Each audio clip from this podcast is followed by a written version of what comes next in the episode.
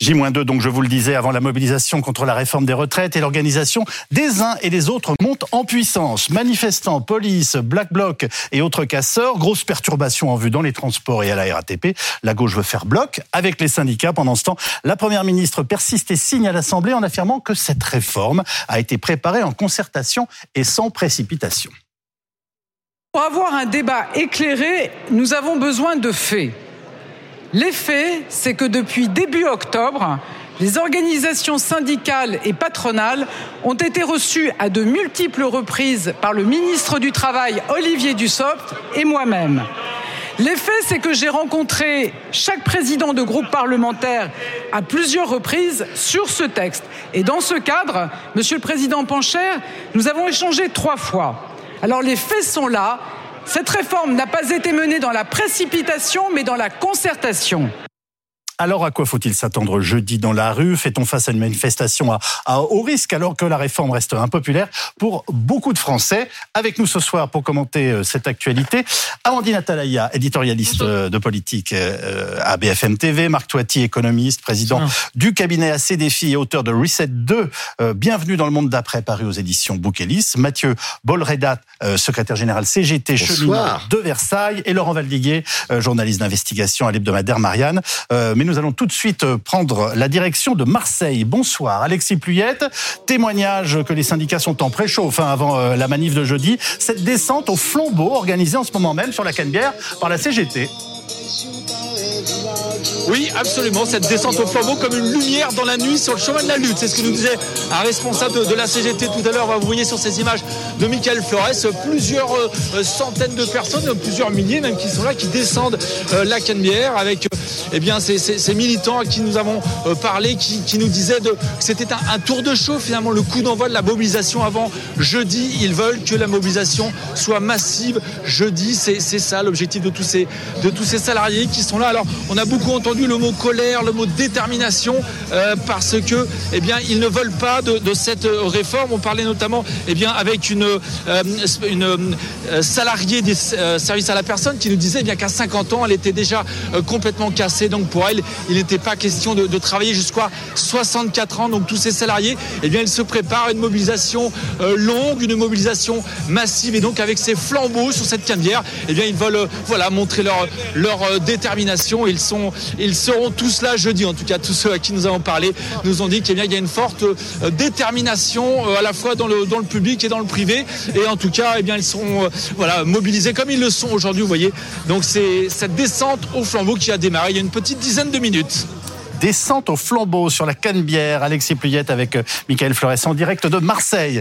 Euh, Amandine Atalaya, est-ce qu'on a des premières infos sur la mobilisation? Et j'ai envie de vous dire, dans quel état d'esprit se trouve le gouvernement hein? Mmh.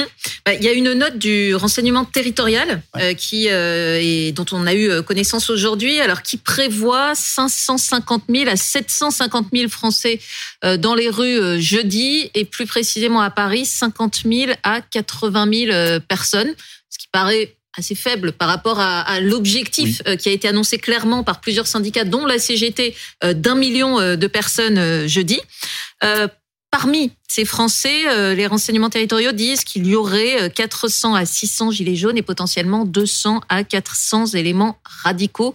Euh, ils craignent que ces, personnes-là aillent en tête de cortège pour essayer de créer des troubles. On a évidemment déjà vu ça maintes et maintes fois dans les manifestations précédentes. Et dans ces cas-là, la police essaie de mettre des barrages filtrants ou bien sûr de les surveiller en amont pour que ça ne dérape pas. Et les syndicats ont d'ores et déjà dit et redit qu'évidemment, ils n'étaient en rien associés à ces éléments-là et que eux voulaient une manifestation pacifique. Euh, du côté du gouvernement, euh, on sait, quand on voit les premiers chiffres qui tombent aujourd'hui, 70% mmh. de grévistes dans le primaire, euh, une mobilisation massive très importante à la SNCF, à la RATP, euh, on sait que ce sera très important. Et ça n'étonnerait personne s'il y avait dans la rue un million euh, de Français jeudi. Rappelons que par le passé, simplement, il y a déjà eu des mouvements d'une ampleur encore plus importante. En 2010, c'était monté jusqu'à plus de 3 millions. Et pour autant, la réforme était passée. Donc évidemment, c'est essentiel pour les syndicats pour lancer d'une bonne façon ce mouvement. Ce n'est pas la garantie d'une réussite. Alors, en tout cas, cette journée de mobilisation devrait être très suivie dans les transports et on va voir cela avec vous, Magali Chalet. Oui, hein, commençons d'abord avec les TGV. Hein. L'axe atlantique est le plus touché avec un train sur cinq en circulation euh, seulement. La SNCF prévoit aussi, vous allez le voir, un train euh, sur trois sur l'axe nord, euh, sur le sud-est et pour ces Ouigo et un train sur quatre sur l'axe est. Les intercités, eux, seront totalement interrompus à l'exception d'un aller-retour Paris-Clermont. Les trains régionaux maintenant, euh, ils ne circuleront quasiment pas. Et en Ile-de-France, seul le RER A circulera avec un train euh, sur deux aux heures de pointe et un sur quatre en heure creuse, un rythme à peu près similaire à celui du RER B. En revanche, les RER C, D et E ne verront qu'un train sur dix circuler. Donc dans l'ensemble, la grève aura euh, plus d'impact euh, à la SNCF qu'à la RATP. À Paris, vous allez voir, trois lignes euh, de métro seront totalement fermées, la 8, la 10 et la 11, et les 10 autres ne fonctionneront que partiellement aux heures de pointe ou sur certains tronçons. Parlons maintenant des aéroports. Vous allez voir, 20% des vols euh, sont supprimés à Orly. Et puis, dans l'enseignement, maintenant, le nombre de grévistes dans les écoles primaires publiques à Paris devrait atteindre, vous allez le voir, 70% euh, ce jeudi, avec pour conséquence plus d'un tiers euh, des écoles fermées. Merci beaucoup Magali Chalet. Mathieu Bolreda, on vient de le voir, hein, grosse perturbation prévue jeudi. Alors je rappelle quand même ces chiffres. Un TER sur 10, un TGV sur 3 à 5, aucun intercité sauf le Paris-Clermont. Euh, heureux heureux Clermont. Oui, je sais pas comment il faut le dire. Non mais est-ce que vous comprenez, comment dire ça, que ça choque, voire que ça heurte sans remettre du tout en cause le droit de grève? Non mais attendez, euh, on plaisante. Euh, ce qui choque et ce qui heurte aujourd'hui, c'est la brutalité du gouvernement Macron euh, qui assène alors sa pédagogie de la résignation en disant bah c'est ça ou ou rien. on va passer en, en, toute brutalité, ce sera 50 jours pas plus. les débats réduits à minima. Madame Borne, alors là, elle dit j'ai reçu alors à plein de reprises des organisations syndicales, mais elle peut nous recevoir que 500 fois. Si c'est pour nous dire ce sera ça et rien d'autre, c'est c'est pas une négociation. La dernière fois que, que je suis venu, c'est normal que vous me disiez ce que vous êtes en train de mais attendez. Mais j'ai envie de vous dire, vous ne répondez pas à ma question. Pardonnez-moi. Il y a une attaque, on se défend. Oui, mais une question de mesure. Euh, voilà, euh, un TER sur 10, euh, aucun intercité. Enfin, j'ai envie de vous dire, c'est pas normal ou c'est excessif. voilà. Mais, enfin, c'est à la hauteur de l'attaque en vérité. Souvenez-vous la dernière fois que je suis venu, tout est petit télégraphiste que je suis, vous vous m'aviez passé une image de Monsieur Véran qui faisait des prévisions de Madame Soleil en expliquant que finalement la grève elle sera pas si puissante, pas si suivie. Vous m'aviez demandé de réagir là-dessus. Oui. Je, je, le dis avec gourmandise, ça me fait plaisir en fait de voir que, comme d'habitude, depuis l'histoire des masques, hein, c'est Monsieur Tuyau percé. Il dit effectivement n'importe quoi, et, euh, et, effectivement, ils n'ont pas mesuré la colère réelle, qui est une lame de fond qui s'exprime sur ma ligne. Il y a 180 prises de service jeudi. D'accord? Il y a 160 grévistes déclarés, monsieur. Donc, ils cette colère, elle est là, c'est une lame de fond, elle est extrêmement puissante. On coule une dalle. La balle, maintenant, est dans le camp du gouvernement. Est-ce qu'il va entendre les travailleurs de ce pays? C'est ça la question. On va écouter ce que disait ce matin sur France 2 le ministre des Transports, Clément Beaune. Il anticipe déjà un jeudi noir. Alors, visible. Une journée difficile, à l'évidence. Un jeudi noir? Je sais pas, ça sera un jeudi de galère. Ce sera un jeudi de forte perturbation dans les transports.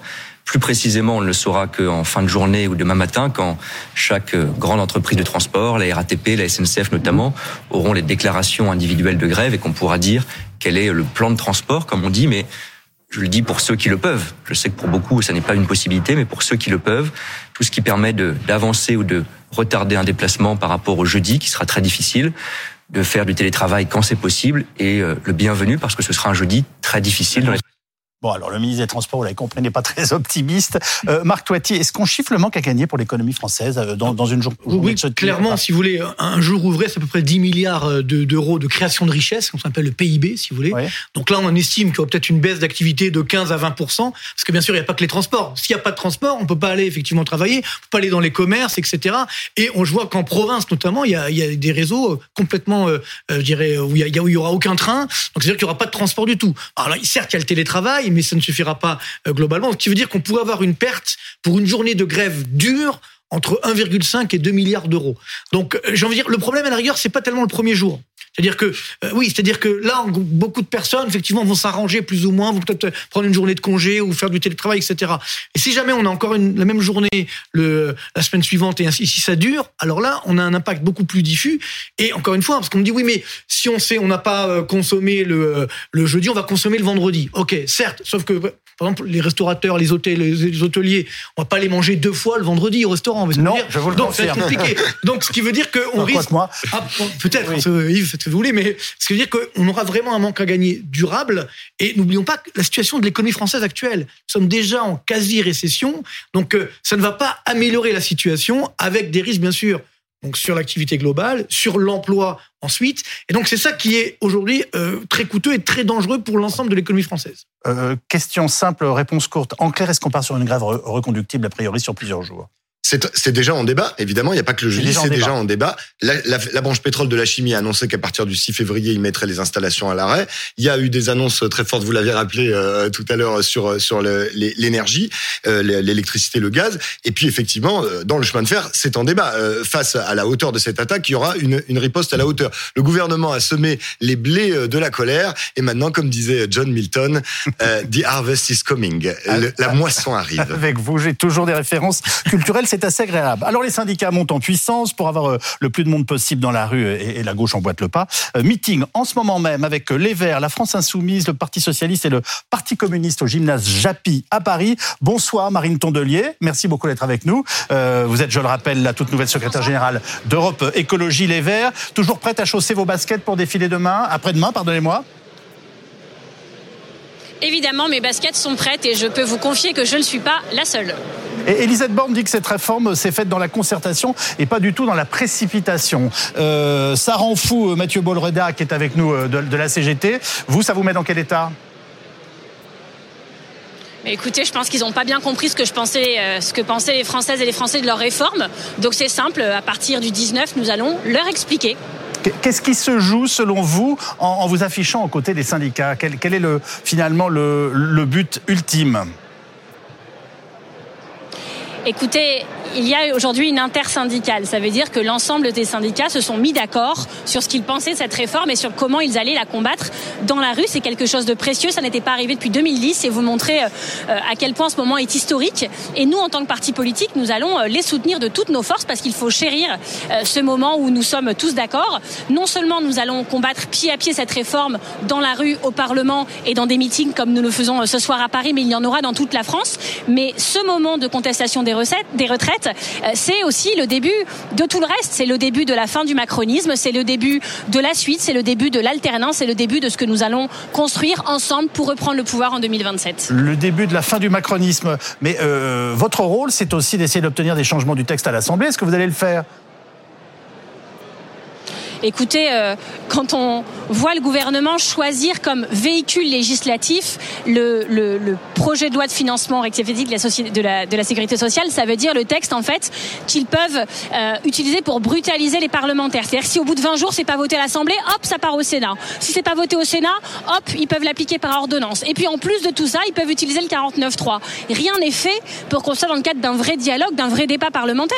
Leur projet, ils l'ont en tête depuis des années. Ils nous, ils, pas très fin, mais ce qu'ils nous disaient, et ce sur quoi ils sont constants, c'est qu'ils veulent reculer l'âge de départ à la retraite. Et nous, nous sommes constants sur le fait que nous ne le voulons pas. Et donc, il n'y a pas de raison que nous tombions d'accord là-dessus.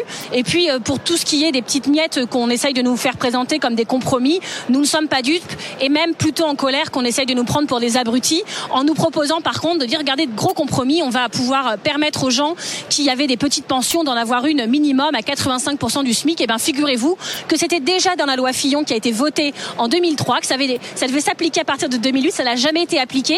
Et puis aujourd'hui, on nous dit voilà, gros compromis, on va le faire vraiment. Et en plus, avec une petite astérix, euh, comme on fait à la fin des contrats, euh, un peu manipulatoire, avec plein de petites clauses qui font qu'en fait, il faut avoir, pour avoir la retraite minimum à 85% du SMIC, avoir travaillé de manière continue, toute sa vie, tous les trimestres, et euh, au moins d'avoir gagné chaque trimestre le SMIC. Mais si on a ça, alors on n'a pas une toute petite pension à moins de 85% du SMIC. Ça va concerner à la fin une poignée de personnes. Donc il est illusoire de penser qu'il y aura de quelconques avancées sociales avec cette réforme. Il y aura surtout des reculs et nous, nous serons là pour faire ah. reculer ces reculs. Un, tout dernier mot, s'il vous plaît, Marine Tondelier. Euh, vous dites quoi aux Français qui ne vont pas pouvoir aller travailler après-demain? Ben, je leur dis de se mettre en grève, comme ça ils feront converger les luttes. Et franchement, celles et ceux qui raconteront que c'est à cause de la CGT, que c'est à cause des partis politiques écologistes et de gauche qu'on passe une mauvaise séquence, très franchement, le gouvernement sait dans quel état ce pays est, au bord de la rupture, au bord de la fracture, au bord de l'explosion. Faire cette réforme maintenant, euh, il savait exactement à quoi s'attendre et il voudrait quoi? Qu'on reste les bras croisés, qu'on laisse faire reculer nos droits sociaux? C'est impossible qu'on fasse ça et je peux vous dire que les Françaises et les Français savent pourquoi. Merci Marine Tondelier, secrétaire générale d'Europe euh, Écologie Les Verts, qui prophétise la fin du macronisme sur BFM TV. Euh, alors, preuve que les syndicats veulent faire en tout cas masse, beaucoup de salariés d'Airbus notamment seront aussi en grève. Le but, c'est de vraiment de montrer au, gouvernement que cette réforme, ben, les salariés n'en veulent pas, y compris euh, dans le, dans le privé, euh, chez Airbus. L'entreprise va euh, probablement être perturbée, que ce soit sur le périmètre de la production, mais aussi sur les périmètres du bureau d'études. Marc Toiti, ça veut dire que le privé aussi entre dans la danse. Hein. Oui, moi je pense qu'il y a plus que la retraite, parce qu'effectivement le système de retraite, bon, par répartition, bon, on sait très bien qu'il est voué malheureusement à la disparition si on ne fait rien.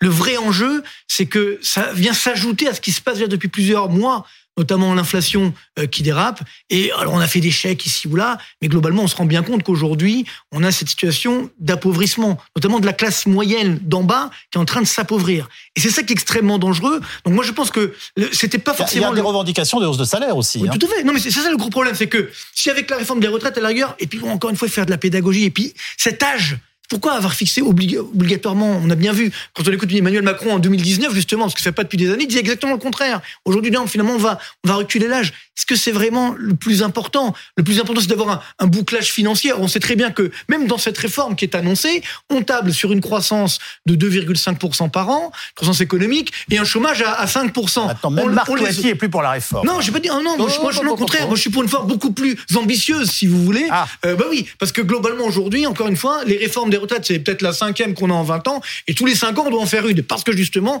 on ne regarde pas la réalité en face, on fait prendre des hypothèses économiques qui n'ont pas de sens, donc c'est ce qui fait que malheureusement, on n'arrive pas. Donc, il faut, je pense, aujourd'hui, peut-être une réforme beaucoup plus large, mais s'arc-bouter sur l'âge de départ à la retraite, c'est dommage, parce qu'il y a des syndicats, par exemple, on sait pas le vôtre, mais la CFDT, qui ne serait pas rentrée dans le conflit, ce pas effectivement, il n'y avait avait pas eu ce problème-là. Donc, là, il y a un coup de poker très dangereux. C'est-à-dire que si effectivement ça, ça, ça, ça dure, ça s'installe, encore une fois, comme je l'évoquais, la situation économique de la France est quand même assez mauvaise. Si ça s'installe, ça peut évidemment empirer. Et n'oublions pas, je pense qu'il y a un vrai ras-le-bol de beaucoup de Français. Regardez, je donne juste un chiffre pour finir. L'indicateur de confiance des ménages. Oui. Vous vous souvenez, pendant la Coupe du Monde, là, au mois de décembre, on dit la confiance, ça va flamber parce que la France fait un beau parcours, etc. Donc là, maintenant, on a l'indicateur de confiance des ménages du mois de décembre de l'INSEE. C'est pas un, pas un sondage, c'est très sérieux. Mais qu'a fait la confiance des ménages au mois de décembre Elle a baissé avant la, la, défaite de la France en finale. ça veut dire que les Français, il n'y a pas eu d'effet de Coupe du Monde, mais les Français sont inquiets parce que justement, il y a ce manque de visibilité sur l'avenir. Vous venez de nous dire, c'est pas un sondage, c'est très sérieux. Je le dirai au PDG des Labs avec qui on travaille. Oui, non, ça va dire, bon, non, non, les sondages, je dire pas, c'est ah, ah, bah une enquête INSEE, il y, a beaucoup plus de, de statistiques. Oui, j'aurais pas dû faire un trait d'humour. Alors, Amandine Atalaya, euh, euh je suis très frappé de voir que la tonalité quand même euh, des macronistes, euh, qui a toujours été très ferme ces derniers temps, maintenant c'est euh, fermeté, mais avec, on se demande s'ils sont pas parcourus de quelques doutes ou s'il n'y a pas un début de fébrilité qui commence à apparaître. Non, si c'est pas le cas, vous me le dites. Hein. Je crois pas. Je crois bah, qu'en revanche, ils se disent que un tout petit peu d'humilité, peut-être une toute petite dose d'écoute ou de paraître moins complètement fermés qu'ils n'ont pu l'être au début, ou de ne plus avoir des propos comme celui d'Olivier Véran, vous savez, qui disait qu'il n'était pas inquiet, que ça ne prendrait pas comme s'il jouait un peu les gros bras avant que ça commence, ça n'était certainement pas utile. Et Emmanuel Macron a d'ailleurs donné des consignes aux uns aux autres, et c'était ces mots euh, d'humilité et de pédagogie. Bon, la pédagogie, euh, certes, elle n'a pas été faite avant, il tente de la faire un petit peu maintenant peut pas croire franchement que ça va retourner complètement euh, l'opinion, parce que malgré tout, les gens ont bien retenu euh, les mesures euh, essentielles, et notamment le report de l'âge, le fait que, par exemple, sur la pénibilité, ils voient qu'il y a assez peu de choses qui sont prévues dans ce, dans ce projet de loi, et donc ils vont beau avoir expliqué in extremis en quelques jours avant des manifestations qui maintenant débutent jeudi, c'est un peu, c'est un peu trop tard. Et quant à savoir s'il y a de la fébrilité, non. Euh, il y a une attention évidemment euh, portée à, l'ampleur que peut avoir ce mouvement, une crainte qui est des blocages qui, pour le coup, s'installent un peu sur la durée. Une inquiétude sur le fait que la jeunesse descende dans la rue. Ça, c'est sûr qu'ils attendent de voir si oui ou non les lycéens vont, vont, se, vont se mobiliser. Mais ils restent fermes euh, ah sur bah. le fait que, et c'est leur argument principal, ils ont présenté cette mesure pendant la campagne et donc ils s'estiment légitimes et veulent s'y tenir. On va partir euh, tout de suite euh, en direct à la gare du Nord pour retrouver Anne-Laure Euh, Anne-Laure, vous avez interrogé les usagers pour voir dans quel état d'esprit ils étaient. Enfin, les usagers que j'appelle moi aussi les clients d'ailleurs. Oui, tout à fait, hein, parce que ici, gare du Nord, le trafic sera euh, très perturbé jeudi pour euh, cette grande journée de mobilisation contre la réforme des retraites. Pour vous donner un aperçu, hein, la ligne J, euh, le RER E ou D, il n'y aura qu'un train sur 10 en circulation. Et puis pour les lignes 4 et 5 du métro, la 5, elle ne fonctionnera qu'aux heures de pointe. Et pour la ligne 4, eh bien, un train sur deux aux heures de pointe et un train sur 4 pour le reste de la journée. Il va falloir donc s'organiser et les usagers que nous avons croisés eh bien, sont plutôt euh, sereins et ont pris euh, leur disposition. Ceux, par exemple, qui euh, eh bien, empruntent les transports en commun ont décidé de se mettre au sport.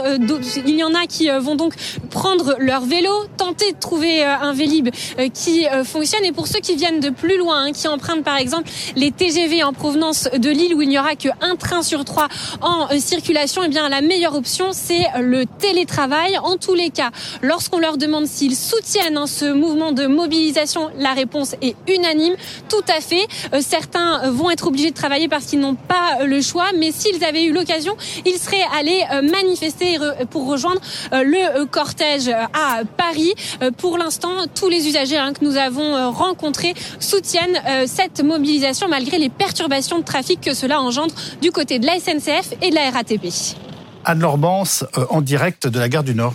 Qu'est-ce que vous leur dites à tous ces gens qui sont bah, bah, les, usagers euh, J'ai l'impression qu'ils soutiennent, enfin pardonnez-moi, les clients. Je, non, mais je le fais exprès parce que je, sais que ça doit vous faire réagir. Je suis pas d'accord avec vous, mais on s'en moque. Euh, on va pas faire de la tautologie là-dessus. En revanche, ce qui, est, ce qui est clair, c'est que contrairement à ce que vous pouvez penser, euh, en vérité, on reçoit énormément de messages de soutien, y compris des usagers. Et oui, parce qu'ils sont citoyens aussi. Euh, c'est la France qui va s'exprimer dans la grève et dans la manifestation. C'est la France des petites gens, c'est la France des ouvriers, c'est la France de, gens qui galèrent, qui ne vont pas bosser jusqu'à 64 ou 67, monsieur, pour effacer la décote, parce qu'ils ont à la différence des députés, entre 7 et 10 ans d'espérance de vie de moins. Non, non, attendez. Pour la liberté, monsieur, chacun choisit. Je ne vous critique pas, je vous dis juste, nous, moi, je suis exposé au travail posté, aux horaires décalés, aux rayons ionisants, au rayonnement magnétique, à l'amiante, euh, euh, au travail de nuit, aux variations de température.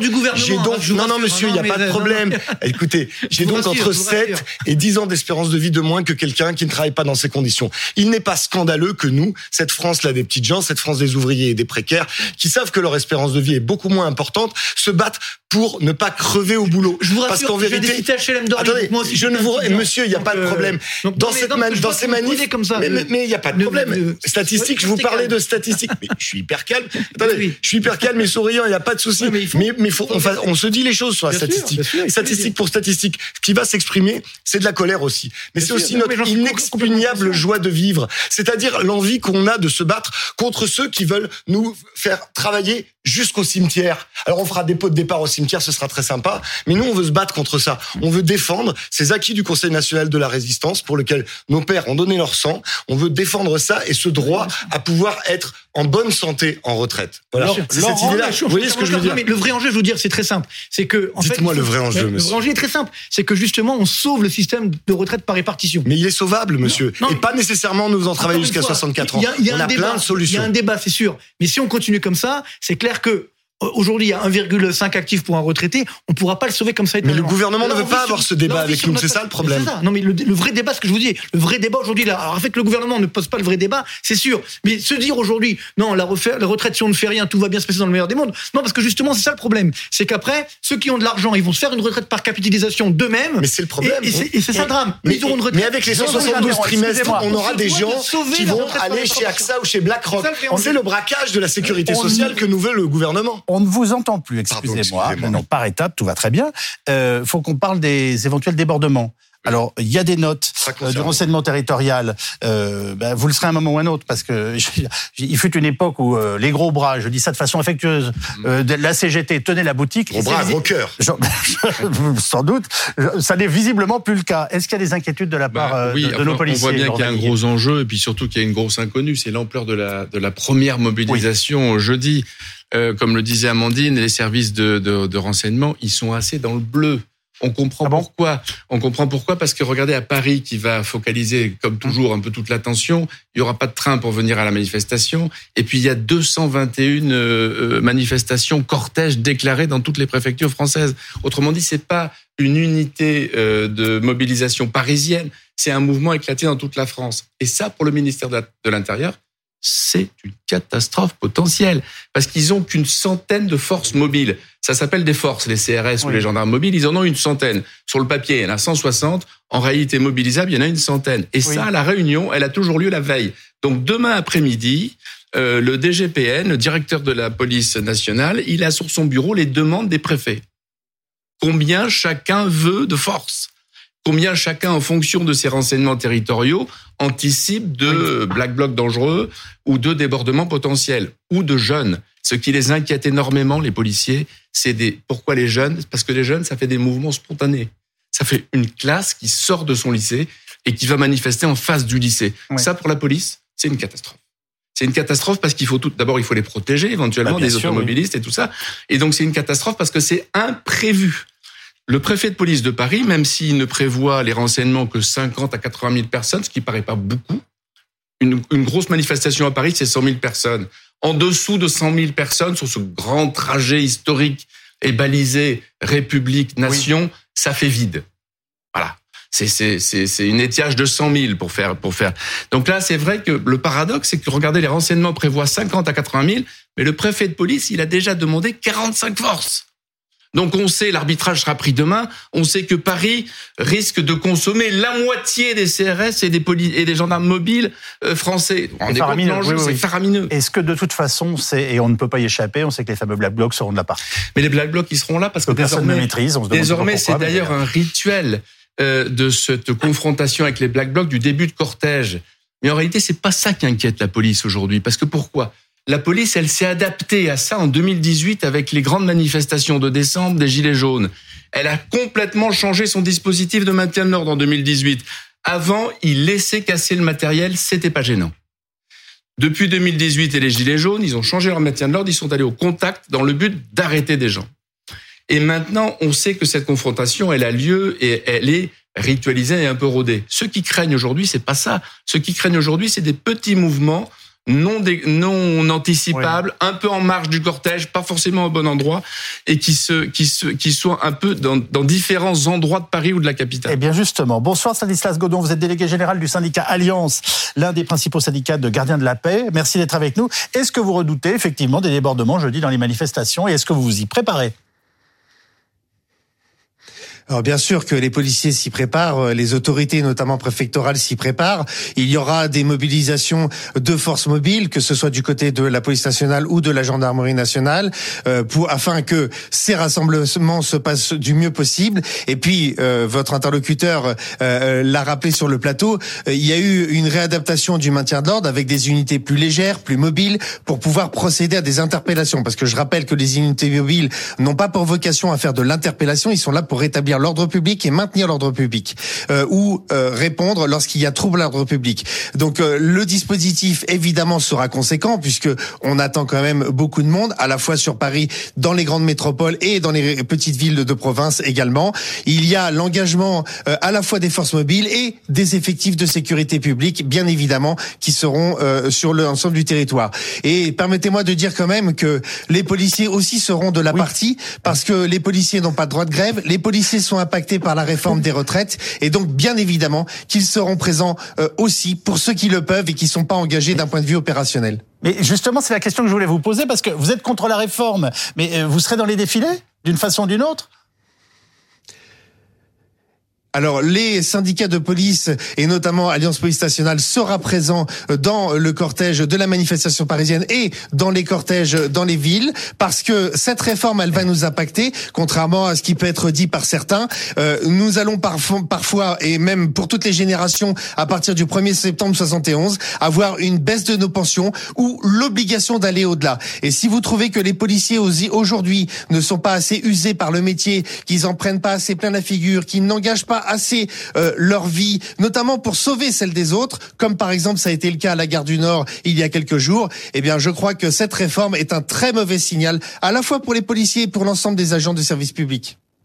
Merci beaucoup Stanislas Godon, délégué général du syndicat euh, Alliance. Euh, bon, il y, a un enjeu majeur et si je comprends bien, les grandes décisions se prennent demain. Alors demain, oui, c'est demain qu'il y a cet arbitrage entre, en général, il, risque d'y avoir au total plus de 200 demandes pour euh, pour une centaine. En, réalité, il y a plein de villes en province où on craint des débordements de Black Bloc. Nantes, historiquement, Rennes, Toulouse. Donc on sait quand il y a toutes ces, ces, ces manifestations et ces défilés à la fois, on sait qu'il suffit que ça dérape à un endroit pour que pour que ça donne le ton le ton général ils craignent aussi effectivement il y a, dans le cortège des, des, cortèges de policiers. Oui. Donc il faudra aussi, euh, c'est prévu en tout cas dans la manifestation, manifestation parisienne, bah il faudra protéger les policiers. Oui, c'est pas, tous les jours qu'on voit ça. Je, je vous réagir, Amandine Atalaya.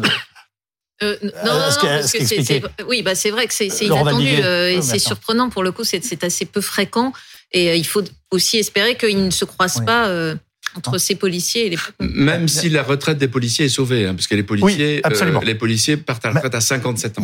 Mathieu Bolreda, on, se souvient de Philippe Martinez qui a été complètement débordé en 2019 dans une manifestation contre la loi travail. Les Black Blocs avaient pris place euh, en tête du cortège. Il n'y était absolument pour rien le, le, la CGT non plus. Mais est-ce que vous avez prévu, enfin, je sais pas, euh, des parades ou donner des consignes sur sur ce maintien de l'ordre au sein même de la manifestation? Et par ailleurs, vous allez avoir des syndicats de police avec vous dans en train de défiler. Ça va vous faire bizarre.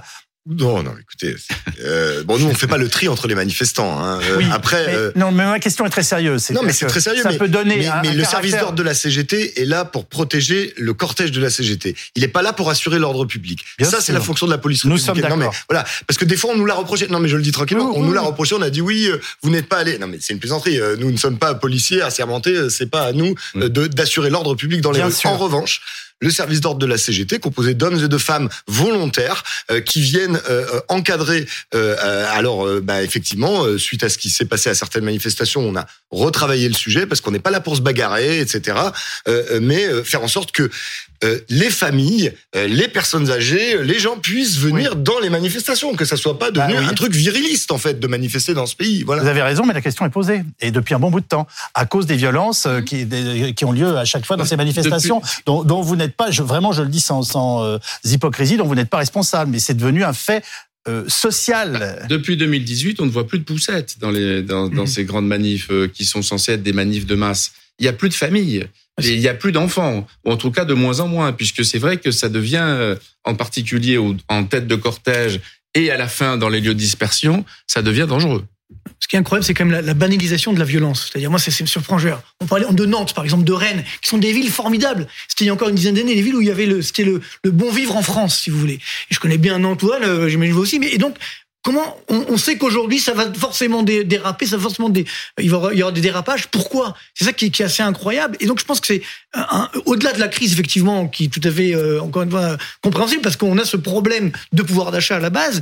Il y a ce dérapage sociétal qui est en train de s'installer. Donc je suis d'accord faire très attention pour le gouvernement, bien sûr, de ne pas prendre de haut effectivement les Français qui souffrent effectivement aujourd'hui. Donc l'enjeu est là. Il ne faut pas banaliser cette violence, sinon il y aura évidemment des dérapages durables sur la société. Je reviens et ça sera ma dernière question. Si je peux avoir une réponse courte, je vous en remercie. Euh, est-ce que vous êtes prêt vraiment à une mobilisation qui dure? Évidemment, je pense que euh, c'est euh, il y a quelque chose de très profond là qui vient de partout euh, et on est même nous-mêmes débordés par les appels de gens qui nous disent comment venir à la manif, est-ce qu'il y a des cars, etc., etc. Euh, on sent que c'est quelque chose de fort. Le pouls du pays, on l'a pris, on le prend dans nos entreprises, on le prend dans nos rues. Je vous suggérerais bien éventuellement de faire un peu moins grève dans les transports, ce qui permettrait à ceux qui veulent manifester de vous rejoindre. Mais enfin bon. Mais mais oui, on est prêt, on s'y prépare là. des caisses de grève commencent à s'organiser. On se prépare à une bataille longue face à ce blitzkrieg du gouvernement Macron. On répondra à la hauteur de l'attaque. Et bien entendu, une journée spéciale retraite toute la journée jeudi sur BFM FM TV. Merci les uns et les autres d'avoir participé à ce premier éclairage d'actualité.